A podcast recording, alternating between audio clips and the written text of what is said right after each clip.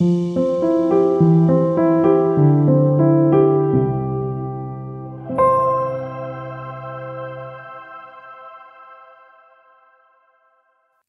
Lehmbruck Emporsteigender Jüngling und große Sinnende 1913 bis 1914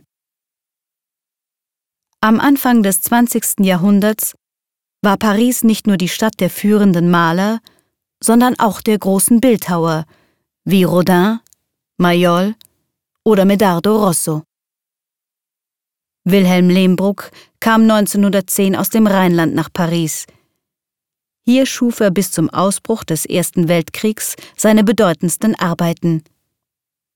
Dazu zählen die großen Figuren Emporsteigender Jüngling und Große Sinnende. Von beiden Figuren gibt es Teilfassungen, die nur Kopf und Oberkörper zeigen. Die Büsten konzentrieren sich ganz auf den Ausdruck, die extreme Streckung von Hals und Kopf tritt darin noch deutlicher hervor. Die Büsten steigern den Stimmungsgehalt der Figur. Der Kopf des Jünglings ist nach vorn geneigt. Der schrundige Hals erinnert an Rodins Pierre de Visson. Ihm steht die geschlossene, feine Form des Mädchenkopfs gegenüber. Hier ist der Kopf im Verhältnis zu Hals und Oberkörper leicht schräg gestellt.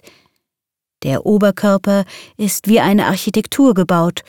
Schultern und Brüste sind gewölbeartige Formen.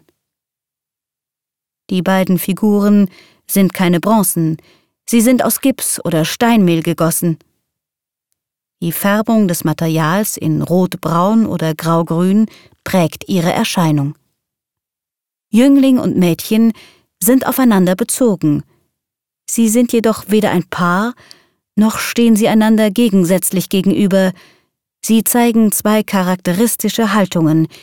Er scheint aufstrebend, entschlossen, sie in sich selbst versunken. Lehmbruck zeigt die beiden Figuren als Individuen. Sie sind für sich und ziehen einander doch an. Gemeinsam ist ihnen die geistige Dimension, die Verinnerlichung.